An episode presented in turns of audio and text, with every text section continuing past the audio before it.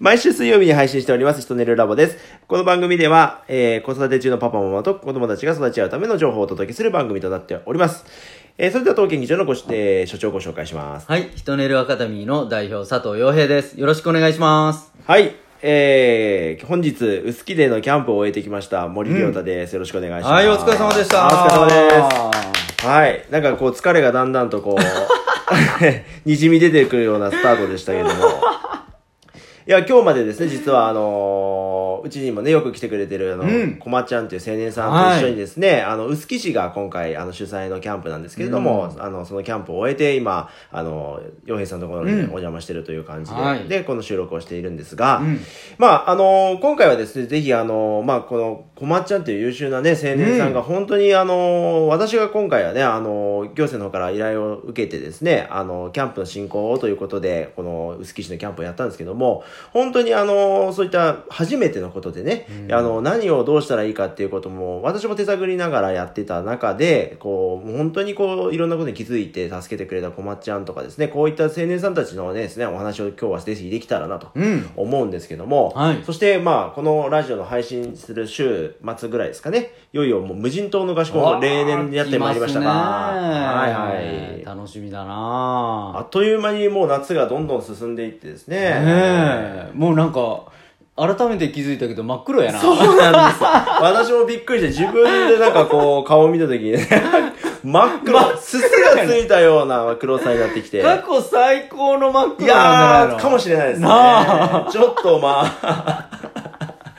黒くなってきまして。うん。まあ本当それだけですね、いろんな体験事業に携わらせていただいてるこん今年なんですけれども、うんはい。まあ、この配信する週のね、その無人島合宿もそうなんですけども、実はこの1個前にもですね、またあの、好きの子供たちと一緒にちょっと体験もということで、うん。今年は本当いろんなことでですね、ねあの体験の場をやらせていただいてるんですけど、それを支えてくださってるのが、あの、無人島でもね、こう、交流ある青年さんたちなんですけども、うん。この、まずまあ、洋平さんよくお話ししてくださいますけども、この青年期ですよね。うん。青年期、まあ、学生から、まあ、うん。社会人ちょっと数年経ったぐらいの子たちがよく来てくれてますけども、改めてですけども、どういったことがこの時期に必要なのかということをですね、うん。はい、お話できていただければと思うんですけど。この前ね鹿児島大学で僕講義してくれって言われてうん。行ってきたんですよ、でそのちょうど青年期でしょ、はい。だからまあそこでの話もしたんだけど、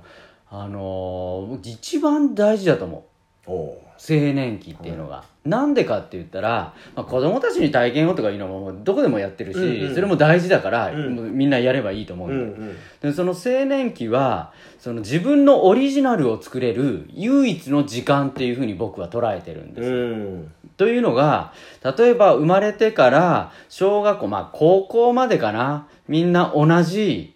ルートなの。うん。小えー、と高教育を受けてでまあちょっと商業高校に行くのか違う高校に普通校に行くのかまあそこら辺でちょっと分かれるけれども、大体みんな同じルート、うん。でやってきたことは、えー部活。はい。ん。野球サッカーなんちゃらとか、まあ、そういうことがほとんどでしょ、うんうんうんだからみんなほとんど話すことは同じなわけ、うん、そうですね。でそのまま大学に行ってバイトしました、うんうんうんちょっと部活でこんなことやりました。で言って就職試験受けて僕も面接官とかやってたけど、はい。みんな同じ話をするのよ、うん。となって何が売りなの？あなたは何ができるの？そしてこれからの社会で生きていくためには自分をどう生かしていくの？って言った時に答えられない。みんな同じことしかやってないから。うん。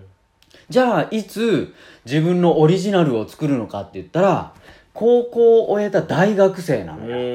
ん。だから今回鹿児島大学の子たちにあの銃の知らない場所で銃のチャレンジをしなさいっていう話をしたうん。うん、というのがこう僕も自分の実践例でねやっぱり語る出るから語ったんだけど自分が探検部で夏休みとかね、あのー自分のお家で寝たのは3日ぐらいしかない。うん。40日間ぐらいあるでしょ？あはいはい40い。やもっとあるか。うー50か60日ぐらいあるでしょ、うんうんうん。3日ぐらいしかない。ずーっとどっか行ってた。キャンプに行くし海外に旅に出るし、まあ、国内も一人旅にヒッチハイクしたりとかそういうことばっかりしよったんね、で探検部の仲間とじゃあ四万十川にカヌーに行こうかとかあとは、えーっと富士山に行こうかとか、うん。1合目から登ってみようとかそんな自分たちで考えて自分たちでやっぱりやってたっていうのがある、その経験が今の自分を作ってくれたのはもう間違いないと思ってるよね、であの僕の友達でいるんだけど、はい。大学生の時もずっと同じことをやってた子がいるのよ。おうでその子は、まあ、それがいいか悪いかっていう話はしないんだけれども、今僕のところ電話かかってきたりして、お前の言うこと本当その通りだったなみたいな話がよくある、うん。いろんなことをやってたら今自分も新しい可能性でチャレンジしたりとか独立したりとかできてたかもしれんけどもうずずっと同じことしかやってなかったらあの新しい可能性をなんかチャレンジするのもすごくうん心が重くなってしう。んまう、うん。なかなかチャレンジもできないし自信もつかない、うんでもあの時代にお前みたいにいろんなことやってたらあれもできるんじゃないかこれもできるんじゃないかって言っておそらく人生100年としてね今人生100年時代と言われるから、はいはい。それを考えると二十何歳までそして大学時代の4年生が、うんあと80年を決めるだろうと。4, 4年間が80年を決めるぐらいのねその価値がある大学生の時に同じ場所に行って同じことをやるんじゃねえよと。うん。そうじゃなくて10の新しい場所で10の違うことをやるのはその時にしかないんだから、うん。深めようと思ったらそれこそあの会社の中でも深められるし、うん。会社辞めてからも深めれればいいわけだ、うんうんうんでもこの4年間の失敗も許されるというかねいろんなことができる時にやるべきなのが全然知らないチャレンジをうん。たくさんやりなさいっていうこと、うんうんそこをねあの伝えたくてね今回は鹿児島まで行ったんだけどね。はい、ううんんうん。いやもう本当こう学生さんたちからすればね、今の洋平さんのお話って目から鱗というか、うんうんうんどんなリアクションだったですかね？あのーは超リアクションが良かったよ。うー。んうん。その後レポートというかね、ん。なんかそのインターネット上であの反応が出るっていうのがあるんやけど、うん。その自分も銃の知らない場所でもうやろうと思います。もうあの旅に出ること決めましたとうか。ーんすごい、うん、でうん喋ってる時はねこの人ほんこの人たち聞いてんのかなみたいなね。ちょっとこう、反応薄いかな俺の言い方ちょっと間違ってたのかなみたいなこと思いよったんやけどあのその後のリアクションはとても皆さんよく聞いてて。うん。あの中にはね面白いのがあってあえーテレビショッピングを見てるみたいでしたね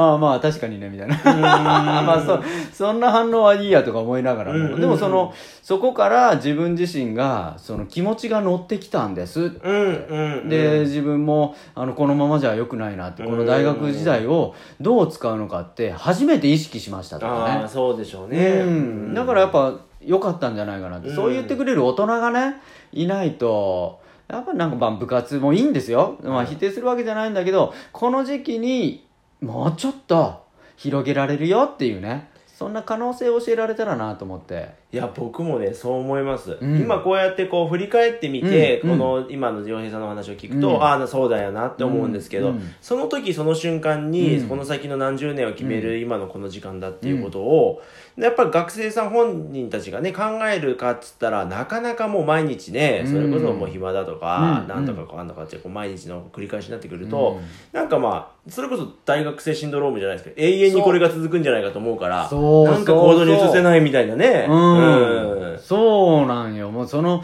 時間やることないから、うんうんだったらじゃあまあどこどこに誘われたから行ってみようみたいなね、うんうん。話になってるんだけどそれもいい経験なんだけどもっと違うこともある。そこに行った上であのもっと違うところにも行った方がいいよっていうアドバイスをね、ちょっとこうしていって、でその人たちももうあの日程決めちゃってしまったからって言って後悔してるみたいなねなんか話もあってでももうちょっと早く話した方がよかったな そりゃそうだなと思ってこの時期にね7月終わりに10のチャレンジしろって言ってももうみんな日程決め決めちゃってるわと思って。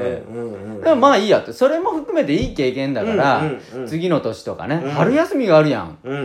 その時にねまた新しいことやったりとか、うん。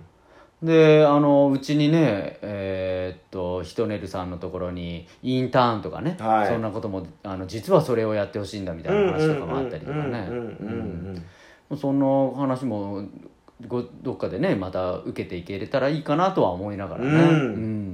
まあ、今回というかですね、まあ、うちがこうやってやりながら、一人の中でやりながらですね、いろんな授業をやってますけども、うん。ここに来た学生さんたちはね、本当にいろんなこうチャレンジを、それこそこうね、無人島が終わってから海外に一人でバックパックに行ったりとか、まあ、本当いろんな学生さんがね、チャレンジしていって、今回もね、無人島来る学生さんもう3日後には留学でアメリカに1年間行きますとか、そうね。うん。そうそうそういう学生んさんたちの話を聞くのも、我々としても嬉しいし、すごく刺激にもなりますよね。そうなのよ、うん。そうなのよ、うん。やけん例えばうちにずっと1ヶ月おるとかいう話になったら、うん。お前来るなって僕らはね、うん。多分言うと思うの、そうじゃなくてうちも来ながら他にも行きなさい、それが学生のためであって、うん。青年のための本当の教育だと思うので、なんかこれ僕だから語れるっていうのがあるんじゃないかなと思って、うん。自分がねめちゃくちゃそのいろんな経験したとか外に行ってたから今があるんだっていうのがあるからね、それ言ってあげないといけないかなっていうのもあるし、僕の役割だろうなってね、うん思うところがあるんで。学生さんたちが次の親となりね、うん。次の世代作りになってくるんでね、うん。あのーそういういろんな体験をまず学生の時にやってほしいなと思いますね。うん。まあ、ここに集まってくる学生さんたち、まあ、このね無人島もそうですけれども、うん。まあ、こういういろんな体験をですねこうしていきながら実はまあ今年の無人島合宿はですね、うん。1回目にやったその一昨年の合宿からまた来る学生さんもいるんですけどもそこでなんかねこう外に出た経験をシェアし合ってお互い刺激し合ってまたそこで離れていってまたどっかでシェアしたりとかっていうそういうなんかこうね育ち合いの場になっていくっていうことが僕らとしてもすごく嬉しいところでもあるので。ね、僕らがやりたいところそこやね。うんうんうんそれをまたね、今年も、あの、また、こう、この時間が来たっていうことはすごく楽しみでもありますよね。はい。はい。ということで、また、あーこの無人島合宿のお話もですね、うんが合宿後にお話できればと思いますので、はい。はい。では、この夏、皆さんもぜひ、いろんな体験をしてください。はーい。